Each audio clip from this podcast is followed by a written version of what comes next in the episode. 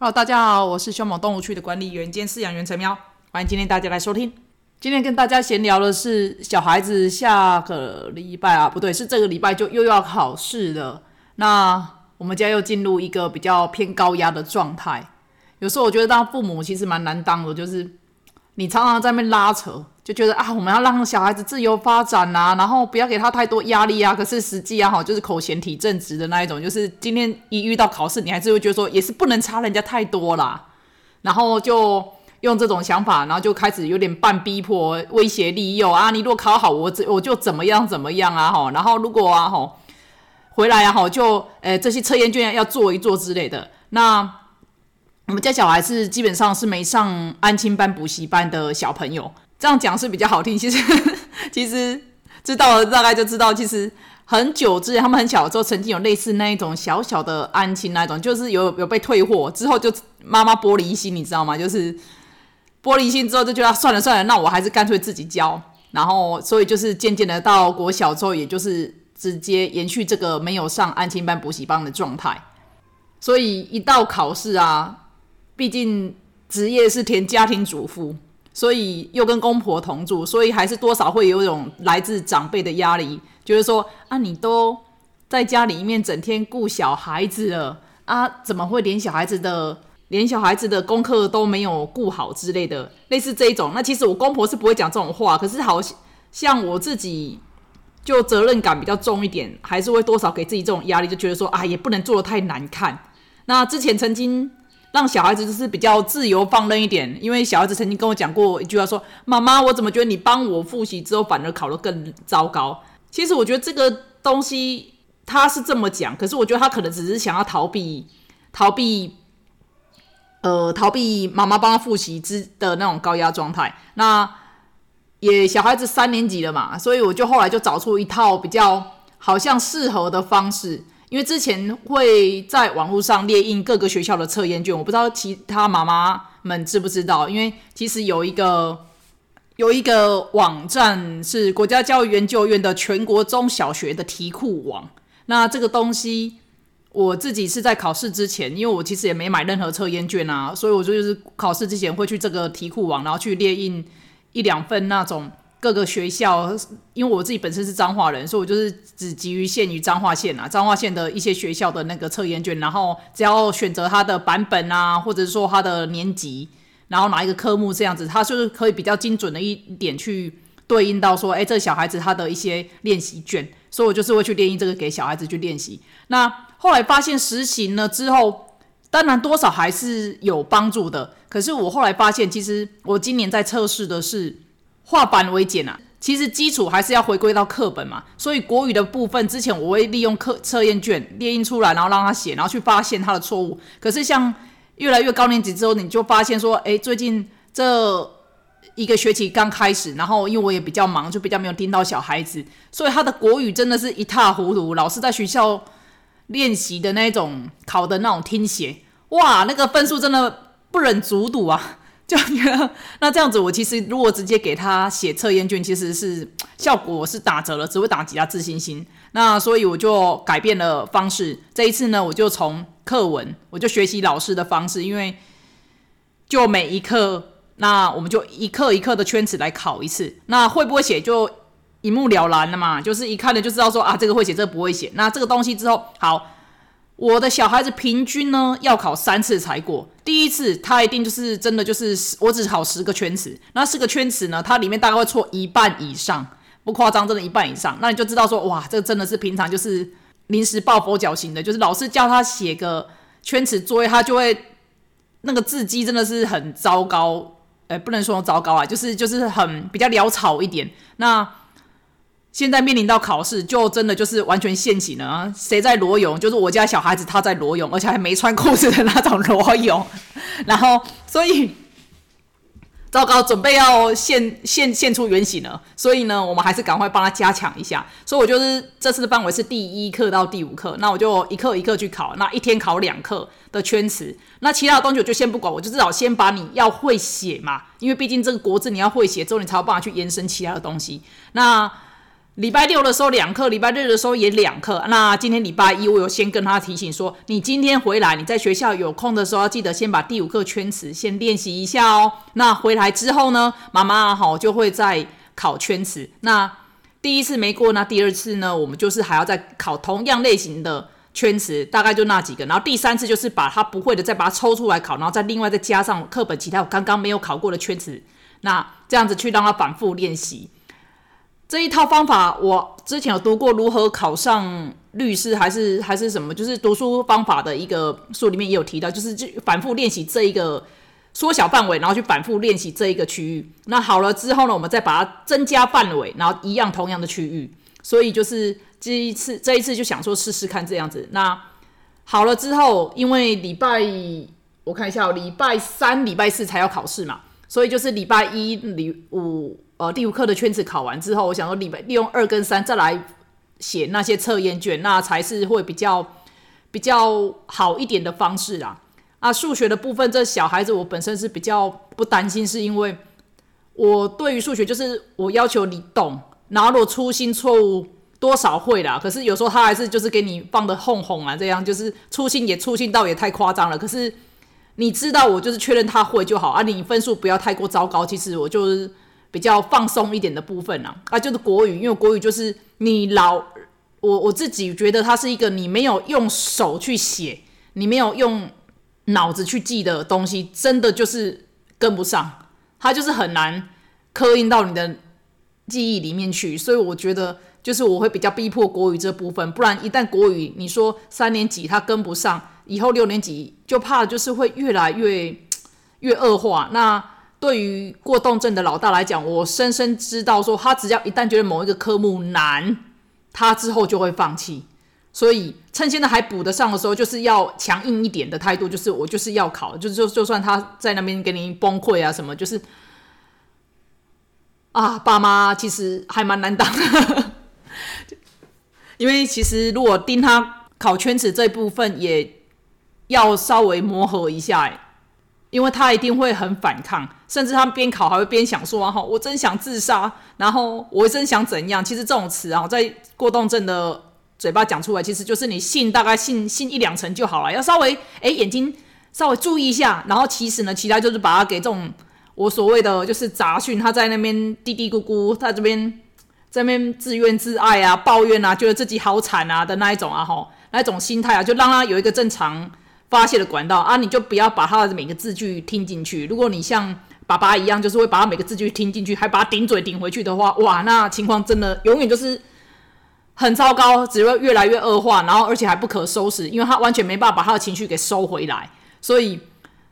他当下在那边，因为要考圈子，在那边崩溃的时候，在那边呃自怨自艾讲一些五四三的时候，我就觉得嗯，好吧，就是这样子，那我们就 hold 住自己的原则，我的原则就是这样子，我确定我要考圈子，不论你。怎么讲？怎么做？然后这边晃来晃去，摇椅子，或者是打桌子，没关系，我还是会考啊！我就只跟他说，不管怎么样，我都还是会考。那你可以选择说快快乐乐的，或者是说，哎，我们就是不要那么生气的，把这个东西给做完，把该做的事情做完，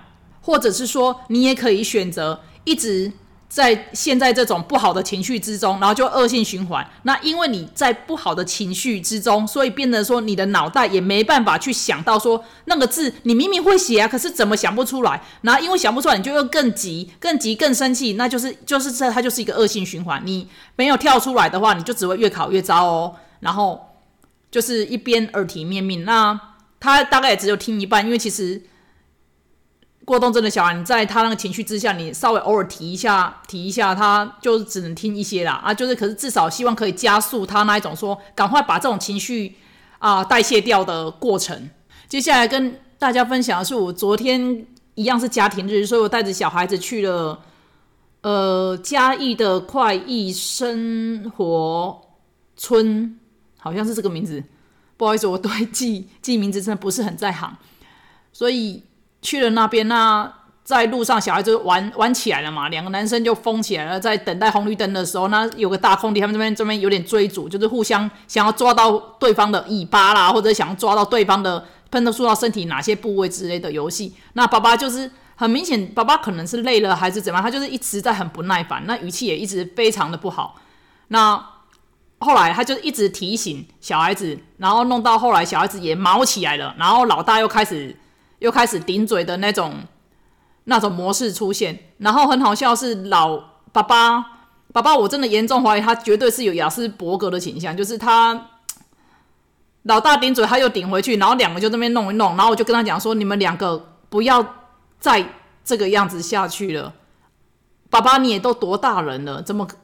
怎么没办法，就是好好克制一下自己？如果你连自己都没办法克制的话，你怎么能够要求他还这么小的小孩子能够克制的比你好？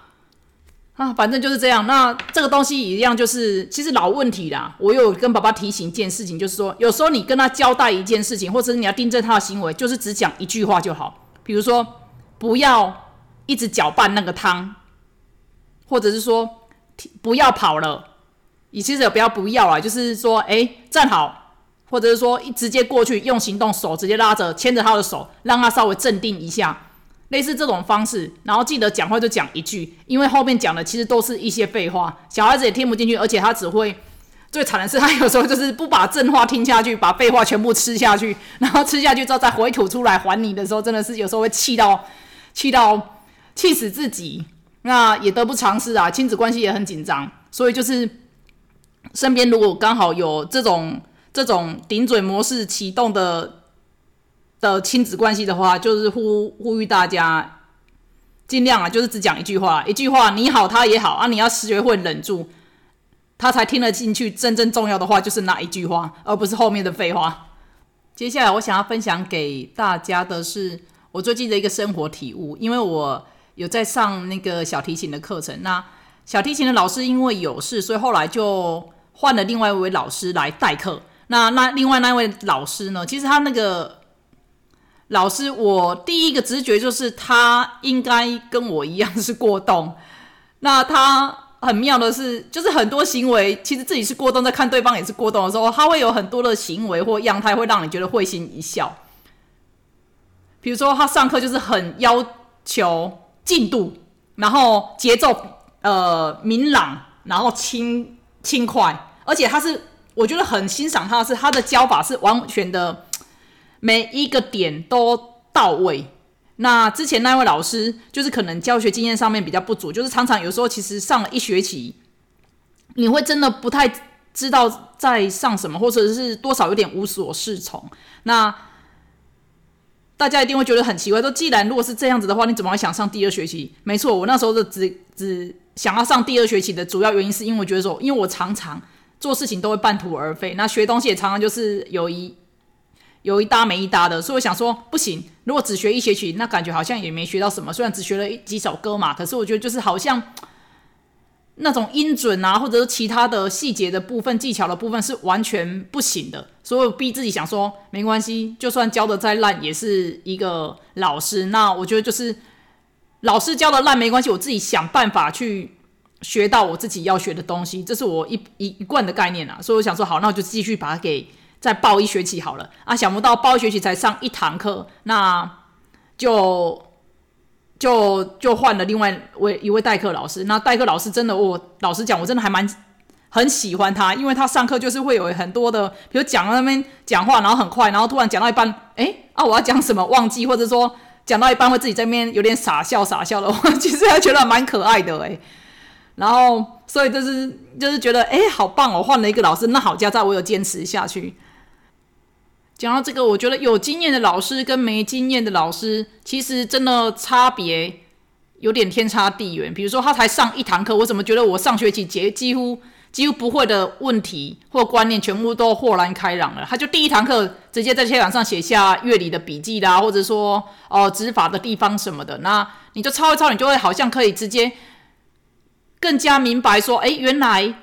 什么时候按在弦上，什么时候不要按在弦上，或者是到底哪个音的位置是在哪里，而不是每次可能自己在家里面都要猜说，那这个音到底是发呢还是升发？那哪个音是哪个音？到底什么时候？为什么老师说这里要按在弦上，那里又不要？或者是说，呃，C 调啦，吼，或者 E 调、A 调之类的，那到底差别是在哪里？它的升记号是哪些？所以我觉得。真的有经验的老师真的是带你上天堂，然后没经验老师不至于到下地狱的，就是会让你一直在雾里面，就是一直在摸索。那那个老师呢进来就非常轻快的来，大家全部拿起来，大家先拉一次，从哆到哆，好，拉完之后就开始说，好，我们现在要调整的是。来，你们看哦，现在这个弓啊要拉全弓。我发现有的小有有，我发现有的人呢，他就只有拉一点点来。我表演给你们看，这个拉一点点跟拉全弓的时候气势是不是不一样？那整个音色也会完全不一样。他就第一个进来就是直接调整，然后再一次他就一段一段的带大家去拉，拉了之后再去做微调，说，哎，你哪个地方可能，哎，某某同学你的指法怎么样呢？然后什么什么之类的，然后就是你会觉得说，哎，怎么才上一堂课之后，大家的功法？然后大家的那个角度全部都调整的差不多了，哎，而且音色好和谐哦，不像上上学期可能真的就是比较混乱一点，就是大家功法也是乱的，然后音色也常常就会出错。所以回归到说，假如这位老师之前曾经带过有过动症或者是自闭症、雅斯伯格的小孩子的话，他的话他多少会比较有经验。那当然，我们没办法提早去预知说今天小孩子分配到老师会是哪种哪一位老师，或者说他的经验怎么样。其实一切都真的只能就是靠很大部分是运气的，除非你真的背景够硬家长会长什么去讲一下，可能还还是还是有用的。只是像我们一般一般这种的老老百姓的话，其实就是真的只能靠运气。那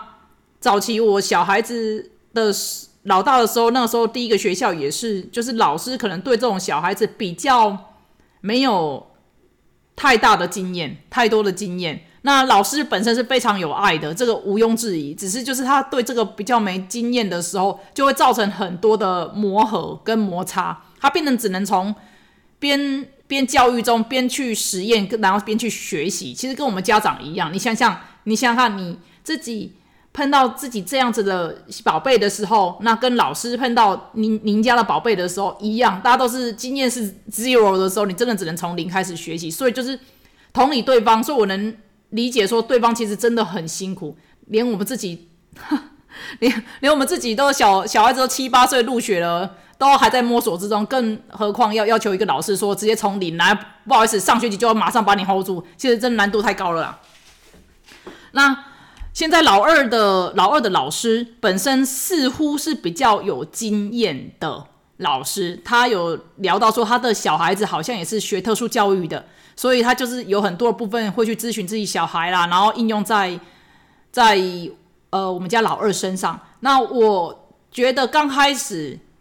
开学的时候磨合期真的很大，刚开始开学的时候，我甚至曾经想说要换。换老师，然后可是后来发现这是很难的事嘛。你转校比转班难，转班容易啦。所以就是如果要换学校的话，我其实真的也都有考虑过，甚至连自学方案都考虑过。那磨合到现在下学期哦，终于比较好了。那你很多的小细节上面，你会发现这位老师其实是非常用心的，可是可能就太热心、太用心，让你有压力。那除去这一点之外，他是对于 hold 住这一个小孩子有他的一套。那曾经有一次小孩子回来，就是有说到说，哎，音乐课，我说，哎，为什么音乐课的录影永远都看不到你？他说他在门边，然后有一位某某老师在陪他玩。我说哦，这样子哦，心中想的是哇，也辛蛮辛苦那位老师的，因为其实我们家老二，我发现音乐课他不太行，绝对是因为音量，因为像昨天带他去呃快意生活村的时候。有一个街头表演，那街头表演本身因为有喇叭在，它是里面融合了打鼓跟另外一个舞蹈，那种很大的铁环的舞蹈，所以在打鼓那一段，他我们是坐在第一排，他整个把耳朵捂起来，我就知道啊，他大概受不了这个声音了，所以我就叫他说，那你去后面一点的爸爸那边，他就很开心的去。那其实你知道这小孩子的点在哪里之后，你就是比较能够去做出相对应的。处置方式啊，所以我顿时都觉得说，哎，那位老师其实真的很用心，因为他可能也发现到这小孩子对于高分贝、大声的声音他不喜欢，或者是会整个造成他焦焦躁这样子，所以就是他有另外安排一位老师。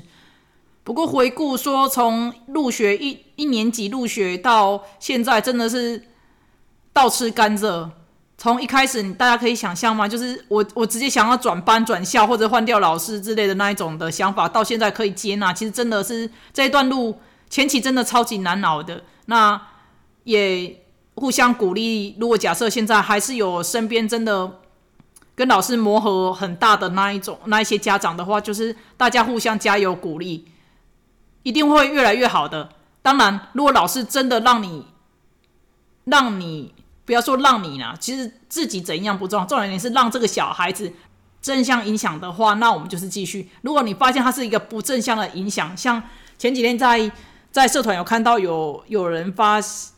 发表一个文章，是说发现某一个补习班老师会闭门，然后开始狂骂学生，把每一个学生都骂哭。那我觉得这字面叙述上面看起来是真的很恐怖的一件事，因为。